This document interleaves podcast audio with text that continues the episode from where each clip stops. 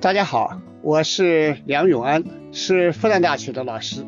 长期以来，我主要是研究比较文学、比较文化，特别关心我们当代青年在社会生活中啊，面临着城市化、中产化和精神领域的青春化的问题。我们现在千千万万的年轻人正处在一个社会的大转型时期，生活环境日新月异，方方面面都有一些新的发现、新的体会，同时也会有很多新的困惑。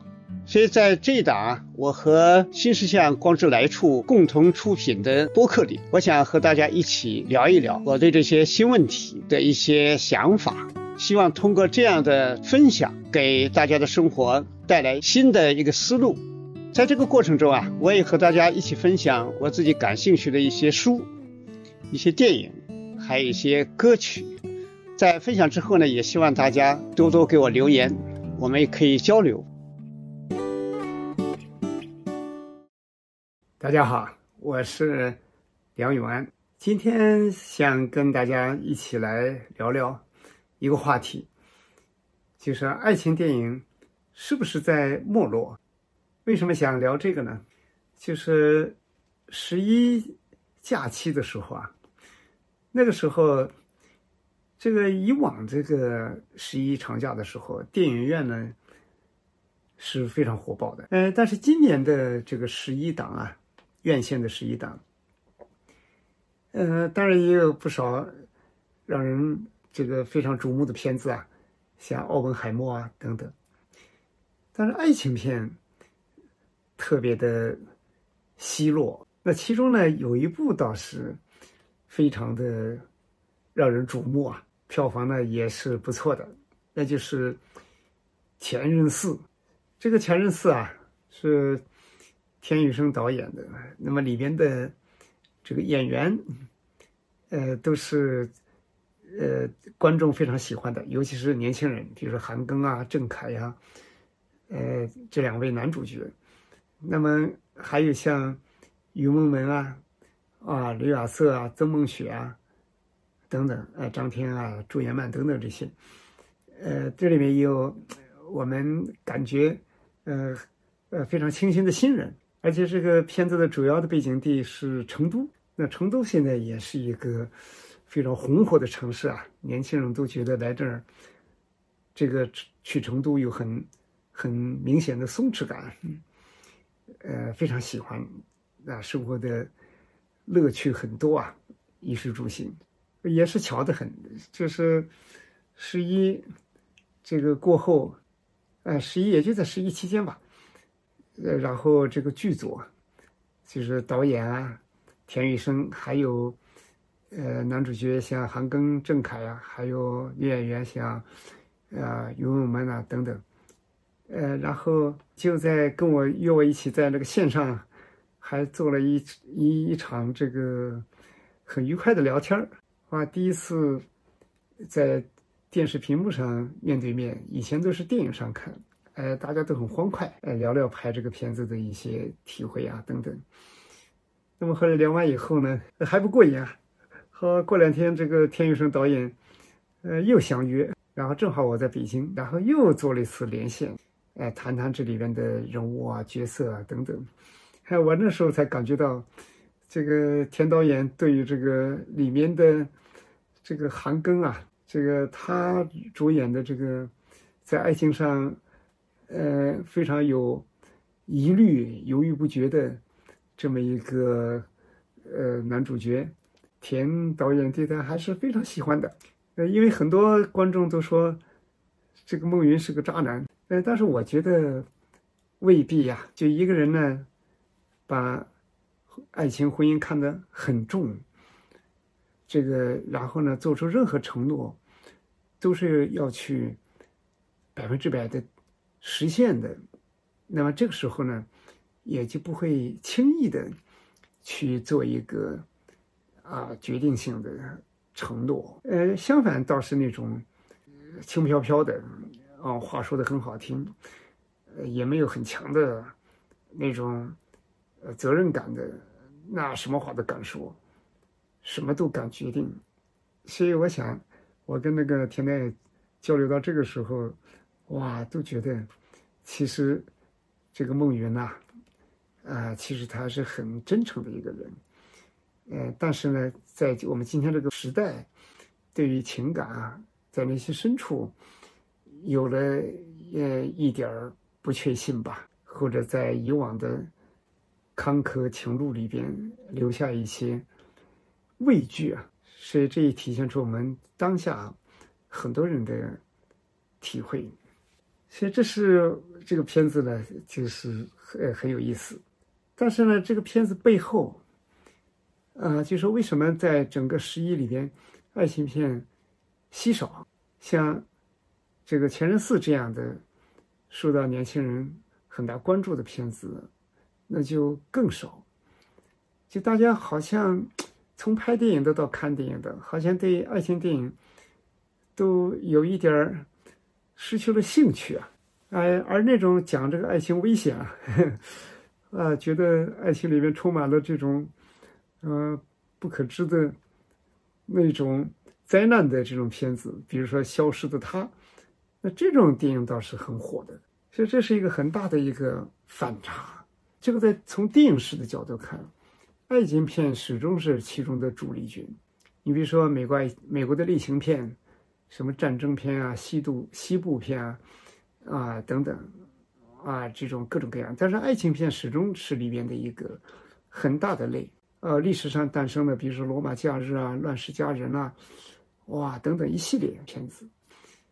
所以我们说，今天的人，他我的感觉，啊，现在很多人看这个这种老片子，年轻人还是很多的。你看上海电影节，有很多很多进行了新的数字化处理的片子，那里面很多都是爱情片，哎，但是那个一票难求啊，大家都是去抢。都去抢票也抢不到，所以前些天啊，这个电影，比如说《芭比》上映，那也，呃，得到了很多好评。我们知道这个电影的导演啊，就是格雷塔·葛维格，她是一个非常相对比较年轻的一个女导演，而且单身，就在一九年吧，她还导演了很不错的。呃，电影就是通过小说改编的电影，就是《小妇人》。那个电影拍的，我觉得是不错的，因为我记得是一九，大概是一九九四年吧。呃，《小妇人》已经被拍过一遍，而且拍的呢是很有一种古典气的。什么叫古典气呢？就是里边的生活场景，里边的甚至里边的人的一些很细节的东西，比如说衣着啊，啊，房屋啊，啊，然后室内室外的。生活场景等等都是有高度的还原的，所以很接近于什么呢？呃，就是我们以前看那个欧洲老片子里边，那《傲慢与偏见》这样的老早的那个黑白片啊，它都是四几年的片子啊，就是有这样的一种古典气。但是你看，格维格这么一个女导演，她现在来拍一九，就是二零一九年拍的时候，哎，它里面的时间线索就不一样了。有很强的往复性啊，不是一种线性的这么一个按照时间的维度这么来写，所以这个片子拍的也是小妇人，也是拍的就是非常好。女主角罗南，那也是比她以前拍布鲁呃就是布达佩斯大饭店呐，呃布鲁克林呐，那比那个时候我觉得就是表演的梯度、表演的纵深啊，情感纵深，呃精神纵深，呃都都要。有很大的一个呃进展吧，所以这样的片子都是有很好的一个市场的，也有很受整个世界影迷的欢迎的。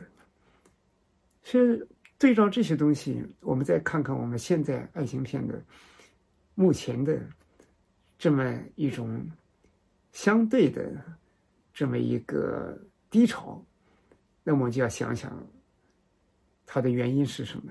所以这里面可能从现实角度看，就是那种浪漫的啊，那种充满玫瑰芬芳的那种情感，可能我们现在年轻人呢，已经不太相信了。因为我们今天中国社会是个从传统农业社会向现代的这么一个互联网时代，像这样的一个全球化时代转变其中也是一个中产化的城市化的过程。就在这么一个过程里边呢，我们的社会经济在发展，方方面面都在变化。其实我们从一个相对比较简单的农业为主的社会，已经转向了一个啊，实现了一个大规模工业化的，正在大规模的城市化的这么一个复杂社会。这个复杂社会里边呢，人就。像一个什么呢？我们以前说，人的生存就是这样。如果你就像个小岛，就是发展的初期，你的那个岛很小，所以这时候你海水就是问题，你接触的这个面儿就很小，所以生活就比较单纯。而现在就不一样了，我们现在真的是个复杂社会。复杂社会什么叫复杂呢？就一方面文化很多元，想法很多样，啊，价值追求。有非常非常的大的差异。第二方面呢，嗯，就说我们这个复杂在于我们不断的要面临新的生活空间。你从乡村到城市啊，小城到大城啊，等等，哎，为了找为了工作，从南方到北方啊，啊，从国内到国外等等这些变化。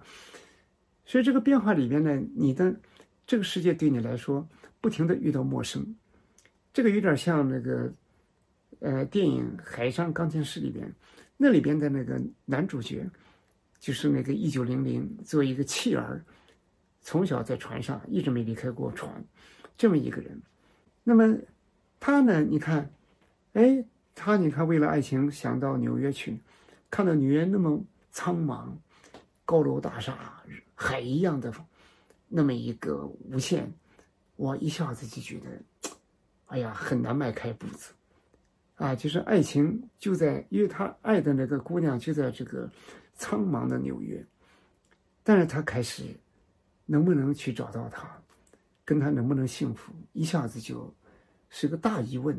你看这个一九零零已经走下船，还没下船，在舷梯上走了一半了，后来转身又回到船上去了，就放弃了爱情。再比如说，也是爱情电影。布鲁克林里边，你看罗南里边表演，他也饰演的那个爱丽丝也是，他就是面向这个社会，从爱尔兰小镇到了纽约，他自己意识到一点，自己今后就是要和陌生的世界、陌生的人打交道了。这就是复杂社会的特点：流动中不确定，空间不停的在变换。所以人呢，在这个过程里边呢，实际上他的想法呢，就自己也很难确定。我们看这个《西游记》研究啊，《西游记》里面有一种研究，他提出个观点，还是挺有意思。就这师徒四个，他们到底怎么回事呢？因为历史上玄奘是一个人走，但是《西游记》把它变成了有这个哎里边的。玄奘和尚、唐三藏，然后呢，又有什么呢？孙悟空这么一个大闹天宫的，又有，嗨，非常既可爱又又又又贪吃的猪八戒，然后又有那么很单纯的傻和尚，很有农民气质，变成了四种不同的。所以呢，他们遇到问题的时候有四种不同的态度。所以有一种理论认为，实际上这四个人实际上是一个人，表现了人内心深处的。矛盾，人心深处具有存在着这种复杂性，所以我们想，今天这个社会也是这样的。其实你看那个电影《小妇人》里边，那四个女孩子，大姐梅格，她就希望生活钱稍微多一点不要比别人太差，哎，但是她也很善良，也愿意做一个贤妻良母，是这样的。老二呢，就追那个乔，就追求自由。他要写作，他一辈子不想结婚。那么老三贝斯呢，就热爱音乐。他尽管身体很弱，后来死的也早，但是他活得特别单纯，就在这个弹钢琴里边，哇，就会感受到一种生命本身就全百分百的美好。那么老四呢就不一样了，这个艾米，你看他就是想学画画，但学画画的目的是什么呢？是想学变成一个。大家都尊敬的这么一个艺术家，然后呢进入上流社会，这个这个好像是四种，但如果你换回回来说，就是现在一个现代人身上，用小妇人来概括，现代的一个姑娘身上，也可能四种因素都有，所以我们就很难非常满意的去爱一个人。你从这边看看可爱，那边看看，哎呀有短缺，再从那边看看，哎呦，看起来不行，如何如何，就衡量的标准呢是四面八方的，多维的。所以这也是我们今天转型社会的一个鲜明特点，就人对自己到底需要什么生活不清楚。那么这也连带出来一个大问题，就是该和什么人一起生活也不清楚。所以这个判断呢，可能就是一个相对性。很多决定都交给外部了，别人说好，哎呀，他颜值好啊，哇，他这个前途好啊，啊，他的收入高啊，哇，甚至他的房子大啊，哇，他的什么什么，你外部一说好，我自己本来就是五心不定，不知道该怎么办，哎，一说好，我这就算是好了，就会出现这样的一个很难自定吧，所以消耗很大。就我们今天的爱情，其实有个特点，就消耗非常大，在这个过程里边，互相的消耗都非常大，所以这里面呢，归归根到底是自我的冲突，内心深处呢，有很多很多不能整合的东西，而且在变化中，不能给自己有有一种确定，跟传统对比起来，我们现在的人很难有一种。温暖的长期主义很难有一种自由的长期主义，也就是说，确定了自己追求什么生活，然后认识到该跟什么人在一起生活，而这时候呢，就打开一种什么呢？就有一种信仰的力量，就是确信了，但是也知道中间会有很多很多困难，人在这个过程中也有很多不同步，相恋的人也不总是。每个点上都能互相携手，那么这时候靠什么呢？有一种大方向，有一种内心深处的那种相信未来，相信两个人在他的热爱和喜欢上有最基本的共同性。那么这时候呢，信仰的力量就出来了，坚持一下，甚至坚持两下，坚持。那么这时候呢，就可以意外的发现，哎，也会两个人走过了一段艰难，哎，就会有一种新的相互的、更紧密的情感联系。所以，如何做到，呃，两个人走到一起，什么日子都能过？那这就是一个大问题。所以，我想这就是一个他不太扎实。我们今天的爱情基础上。可能有一些这方面的不稳定，还有一个方面呢，就是我跟那个前任四的这个演职员一起聊的时候，特别是跟田雨生导演一起聊的时候，哎，我一直我们呃也说到一个问题，就是我说现在有一种单身主义，比如说前任四里边孟云，哎，他始终是犹豫不定，他觉得单身呢也享有很多自由。那么恋爱搞得不好呢，可能不但痛苦，而且还失去自由，受到很多很多这个心理的牵绊吧，制约。那我们今天呢，很多人为什么，呃，还是缺乏一种爱情的力量呢？我觉得，在这个单身主义的问题上，嗯，还是呃，也缺乏一种呃非常非常有力量的。这么一种认识，其实我觉得单身主义，如果你想得好，你的爱情的这种确认可能就更扎实。什么意思呢？就是单身主义有有两种，一种是积极单身主义，一种是消极单身主义。积极单身主义是什么呢？相信爱情，积极单身。什么叫相信爱情呢？就是很从容，不是那种时间表。哎，我必须。三十岁以前结了婚，甚至生了孩子，不是这样的。就是生活一定，婚姻呐，一定要有爱情。也许我二十岁遇上了，也许我三十岁才遇上，也许我四十岁才能遇上，那也许我五十岁才能遇上，甚至六十岁才能遇上，哪怕七十岁才能遇上，但我一定是坚持有爱情，我才去结婚，而且觉得自己只要有这一份信心，那么就使自己在这种爱的相遇里边，就会有一种从容吧，就是。把时间拉宽了，然后可能就会在最好的时间遇到最好的那个人，因为你不能保证自己十八九岁到二十五六岁就能遇上，那段时间里就是没遇上。但是你给自己再放大个十年，哎，可能就遇上了。但如果说你自己把自己卡得死死的，倒计时，那我一定要在这个时候，那就会就产生很多错觉。就会自动的调整自己的内心，把一个不值得爱的人，也要把他想象成值得爱，因为他能解决你的时间表的问题啊。那么这个带来一个结果什么呢？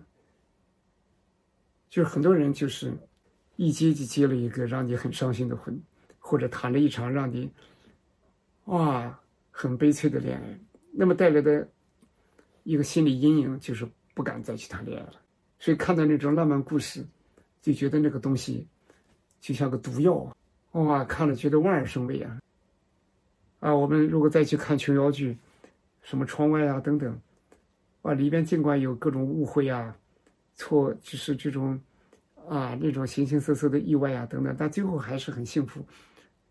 因为很多电影，我是个作为一个大众文化，它的这种幸福结局，，happy ending，它是定式，所以我们很多年轻人觉得。我们自己的经历里边的结局都很悲惨的，那么看这个，觉得那个电影简直就是给我们制造的一种爱情是幻觉的一种东西，所以跟他就有点远离。所以我们说，这里面单身主义，我我始终觉得，一个人有坚定的单身信念，他相爱的可能性就大了。什么叫坚定？什么叫积极单身？就是我在这个生活里边，我单身，但是我相信爱情，我相信。我这么一个积极的态度，我能使自己很美好，那么就会美好的人，他就被人爱或者爱人的能力都会好得多。不过就是时间，还不是我遇到那个时间，所以我没有遇上。我的生活也不是说整天在焦虑，十七八岁我得焦虑，我嫁给谁呀？我跟谁找到什么样女朋友啊？整天在这个里边，把自己的整个青春时期都会搞得有点。啊，兵荒马乱，那这样的话，你人生怎么，你怎么发展起来呢？积极单身就是，就是很好的打造生活。我打造生活，我追求我的知识，我追求学习，我追求我的各种阅历，哇，追求我自己的跟人的真诚，然后我去扩大我的这种啊很好的一种这个内心发展等等，这才是一个积极单身的态度。而那个消极单身呢，其实它的本质是什么呢？是畏惧，是弱，可能爱情里受了点伤，或者看到别人的那种爱情婚姻遭遇呢，就心里心生畏惧啊，然后呢，就一种躲避，然后用一种单身主义来这个自我安慰，哇，然后就觉得这个单身后来又变成一种浪漫的事情，觉得也是一种哇，很值得去啊，是自己力量的体现。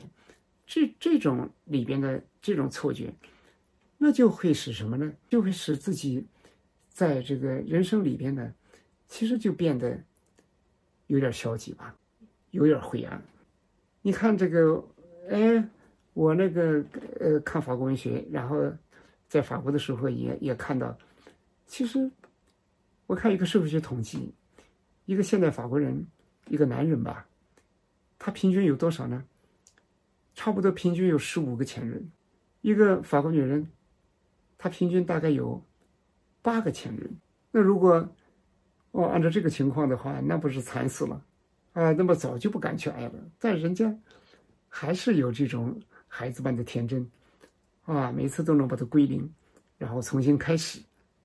所以这就是一种我们需要一种积极单身、积极单身的态度啊，不断的去培养自己的。能量、专业能力啊，知识性啊，啊，我们的社会交往能力啊，等等这些，创造能力，归根到底是创造能力。那么这个时候呢，我们就有一种释放出一种爱和被爱的这么一种魅力吧，啊，那就是非常非常好了。所以，我们这是一个呃很有意思的问题，就需要我们去不断的去探讨的。那么，爱情电影这样的一些这个目前来说，它的一个低潮，这个其实还有一个问题，就是我们可能有时候很难理解。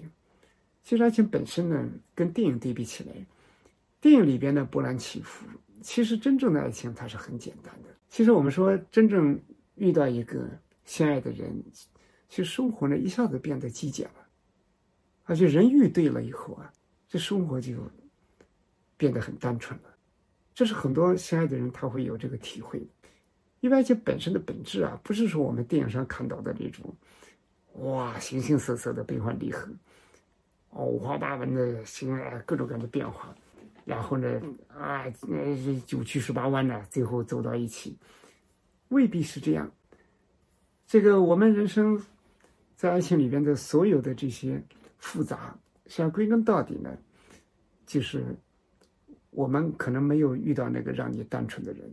同时呢，另外一点也可能是我们对生活的理解，可能还没有达到那种纯净的程度。这个是有个过程的。我们中国社会啊，其实我们要知道，我们改革开放四十五年了，但是呢，我们一九七八年人均才二百二十美元吧。哎，其实是从一个贫困的阶段起来的。这个阶段呢，我们今天年轻人是在这个过程里面成长出来的。所以社会变化很快，社会的这种流速也很快。我们在精神上呢，带着很多疑惑，但另外一方面呢，也带着很多空缺。因为全球化时代、信息化时代、互联网时代，你能够看到的，能够在视觉上、听觉上看到的。远远超出你能实现的，所以我们可以说，一个成长过程呢，也有从另外一个意义上说，也是个短缺的积累过程。我们一些童年的渴望、羡慕，啊，我们有啊物质方面的，啊，然后有我们的这种身份方面的，有我们的欲望方面的，好多好多没实现。这些没实现呢，会变成什么呢？变成负担。我们很多人尽管年轻，但是呢，一些短缺啊，它变成的渴望，变成我们的内心深处的啊那种不满足，变成我们非常复杂的一种希望去得到的东西。这些所有的一切加在加起来，变让。我们年轻的生命变成了一个载重卡车，然后这时候呢，往往在恋爱啊或者婚姻的时候，对对方的要求啊，就会有一有一个危险，就是把对方资源化，把对方工具化，就会希望在对方通过婚姻呐或者是爱情里边。就会去实现自己很多没实现的东西，所以这是一个大问题。因为我前两天还经过上海鲁迅公园，里边呢有很热闹的相亲角。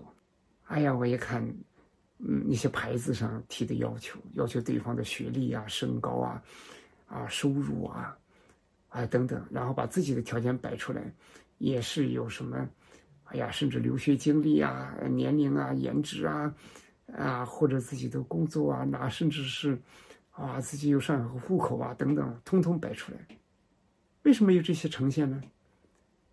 就是可以满足对方的要求吧，同时也提出自己对对方的要求。所以爱情就变得难了，被淹没了，太沉重了。所以这是一个，哎呀，一个也是个大问题。这需要我们对生活啊如何极简化。爱情极简化，任何事情都是零和一的关系。爱情就是这样，先解决有和没有，先要相爱，是有了一了，然后才有二，才有三，两个人一起齐心协力去建设起来。如果没有，是零，然后只有房子，只有汽车，只有那些东西，那你永远是零。所以这是个很简单的逻辑，是如何如何，就像计算机编码零一零一，如何去真正的去把它单纯一些。简化一些，我觉得这是一个问题。还有一个呢，我觉得怕爱情啊，大家对爱情的这种畏惧呢，其实还有一个问题呢，就是我们恐怕缺乏一种很好的分手文化的支持。很多电影的最后，两心爱的人没有走在一起。你看典型的作品《卡萨布兰卡》，啊，里头你看最后那个瑞德，他在摩洛摩纳哥，哎，摩洛哥开的那个酒吧。你看，最后自己当初不告而别的恋人忽然到了面前，最后呢重重燃旧情啊！但是他最后你看，瑞德还是主动的安排自己的这种真心爱的人，跟另外一个抵抗运动的领导人一起走了。这就是这样，有的爱情就是以这个放手为结局的，为了爱情幸福，为了对方幸福。这需要一点什么呢？听起来很崇高，其实呢，也是一个，呃，很常见的事情。其实爱情本身呢，它是一个不一定完全是利己的。爱本身呢，我一直说，爱是一个及物动词，是爱对方。我们爱一个人，是相信能给他幸福，但如果发现他有。分开对他更幸福，那么你的爱的表达，可能就是放手。如果有这种准备，有这样的理解，那么对爱情的畏惧呢，可能也会少得多，也能坦然。所以这是也是一个我们当下从我来说，我觉得是有点欠缺的部分。所以爱情电影吧，嗯，我相信我们。在经过年轻的人们、年轻人的生活的历练吧，呃，然后对自己、对生活都有新的理解的时候，呃，恐怕对爱情的思索就会更深入，而且从电影制作啊，从导演到演员，也是在跟当今的年轻人一样，在经历这些情感的世界里边的甜酸苦辣。就新的一种电影，我觉得当下年轻人就是对爱情片的某某一种小小的远小小的离开，也是好事，就推动我们的电影有一些更深刻的爱情表达，有一些更好的、更有我们时代气质的、更有我们今天生活的复杂性的，也更有我们今天人的情感的他的。那种新的矛盾的啊，新的深层的冲突的东西，那么它释放出来、表达出来，就也就是说，中国特别需要新爱情电影，不但是甜蜜蜜的那种，而是五五味俱全的。我觉得这可能是一个年轻人的期待。嗯，就像上个世纪八十年代美国拍的那个电影《爱情故事》。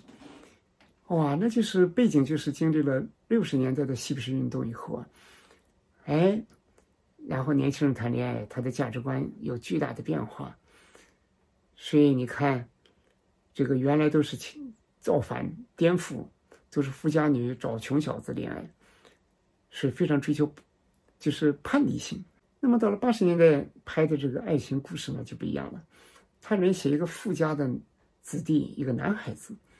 和一个啊，就是贫穷阶层的面包师的女儿，两个人怎么谈恋爱？所以一开始男孩的父亲是坚决反对，但两个人不顾一切，还是在了一还是在一起。到最后呢，你看那个女孩子生重病去世，男孩子一直在照顾她。等到从医院里，女孩去世了，男孩子那么悲伤。他离开医院，走出医院的时候，忽然发现。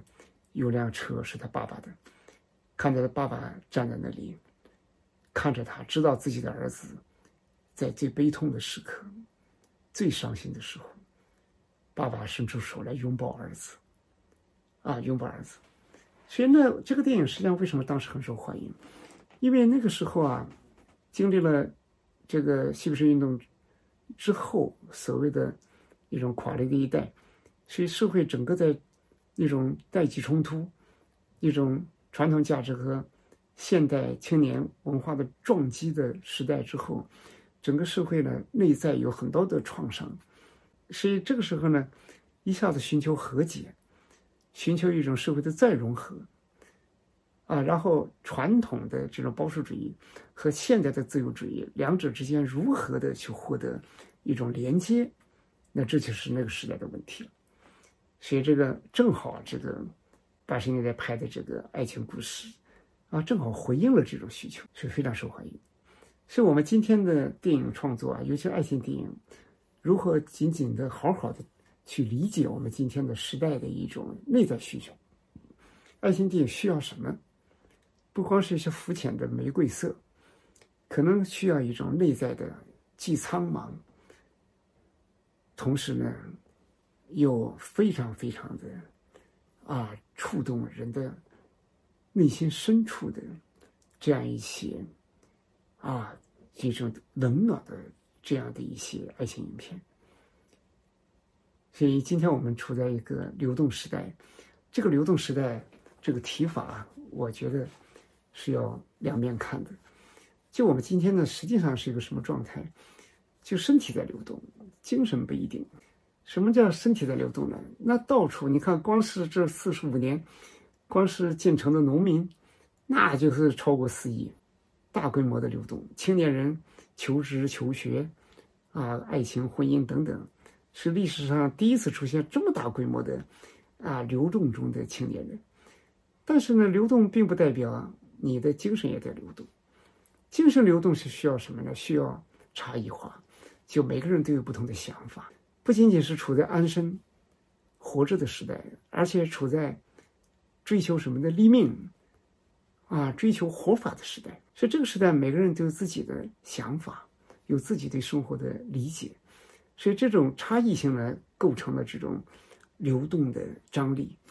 我跟你有差异，哎，我跟你一起聊，喝杯咖啡，然后聊聊我们的啊经历啊，走过的地方啊，啊对生活的想法。那这时候呢，互相之间就有很多打开感，就有很多差异性里边的啊相互之间的互补性。那这个他的精神流动就来了。但是我们今天呢，这方面我觉得还是。需要大大提高的，因为我们生活太模式化了。就是所谓内卷怎么来的，就是都在追求一种东西，所以精神没流动，就精神流动不起来。因为你和我都差不多，那还怎么流动呢？观念呢，思想啊，哇，都在一个模子里，那怎么行呢？嗯，所以精神没流动，精神没流动的话，那爱情质量也不会高，在精神上没有什么互相打开。那么也就是一些啊可以量化的东西，哇，你的收入啊，视觉上可以看到的东西，你的颜值啊、身高啊，你的什么什么，所以这样的话，这个爱情本身呢就很难特别啊美好的展开。所以当然人是变化的、成长的，所以很多人为什么，哎呀，年轻的时候相遇了一个人，谈了或者谈了恋爱，最后呢又在。变化中分手了，等到又过了七八年、十年，又经历了很多曲折的时候，回头看，哦，才发现，哦，原来自己分手的那个人多么的好，但是已经回不去了。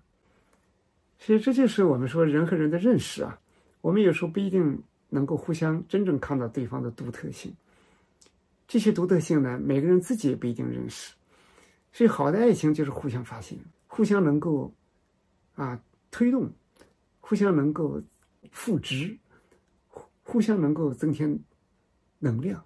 我觉得这就是我们今天这个时代，在所谓的身体流动的时候，恋爱就是一个精神流动，就是一个互相之间有一种啊非常好的一种光照，能够看到对方他自己可能还没看到的美好。那我觉得这样就不错。但什么叫自己没发现的美好呢？这就需要导演们、演员们去体会了。啊，要去能够挖开、挖出来，这就给了我们整个社会就有一些特别好的一个精神推动、情感推动。在爱情领域里面，也会给一个社会有一个非常好的一个新视角。所以我们说，这是一个最根本的问题。电影也是我们社会精神文化生活中的一部分，它不是用来讨好的啊。传统那种甜蜜蜜的电影，它说明什么呢？说明那种讨好型的，在讨好中去薅羊毛的。这种路子走不通了，所以呢，十一长假期间，这样一个爱情影片的相对的比较低潮啊，真的是一个需要我们去认真反思。不管是从事电影业的，还是我们的年轻人啊，都去可以想一想，我们如何去有一个积极的。单身主义是相信爱情、积极单身、积极创造，而且在这个过程里边，去看到我们新一代青年，他需要一些更深刻的东西，而不是那种简单的、那种滑稽电影里边的那种啊，那种光是用一些平面的那种所谓的那种耽美故事。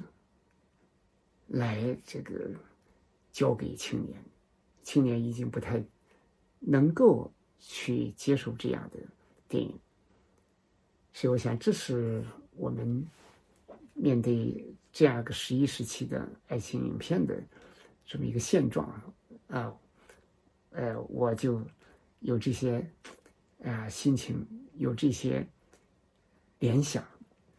好，今天就跟大家。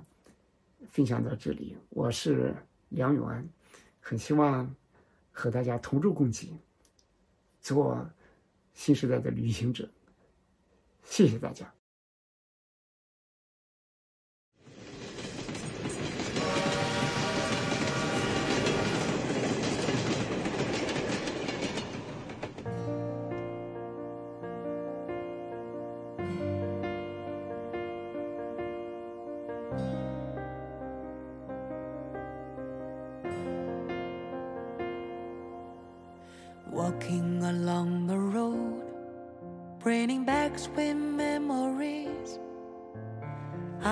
Forget how we used to kiss. I can forget your tender nights. Loving you more and more. And no matter how I try, I just can't get you out of my mind.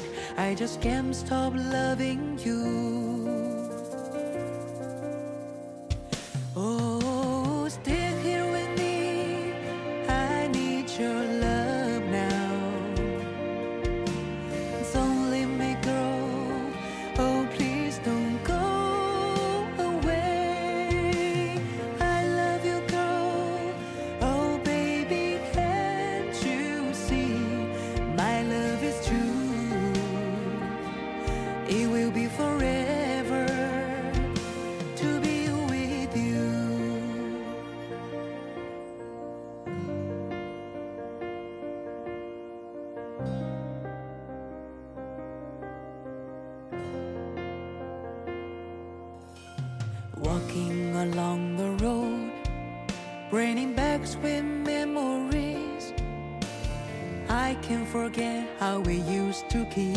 Can forget your tender nights.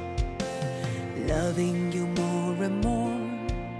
And no matter how I try, I just can't get you out of my mind. I just can't stop loving you.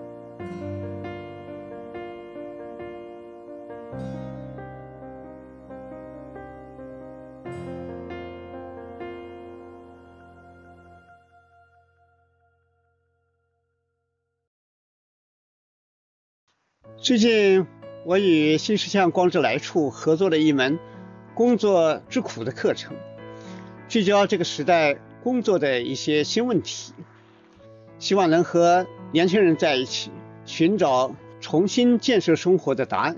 课程有三十节，如果大家对课程感兴趣，可以搜索“光之来处”公众号去看看。